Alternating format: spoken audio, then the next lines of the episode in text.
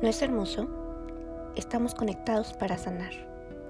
Constantemente me asombra la tenacidad del espíritu humano para levantarse cada vez que cae.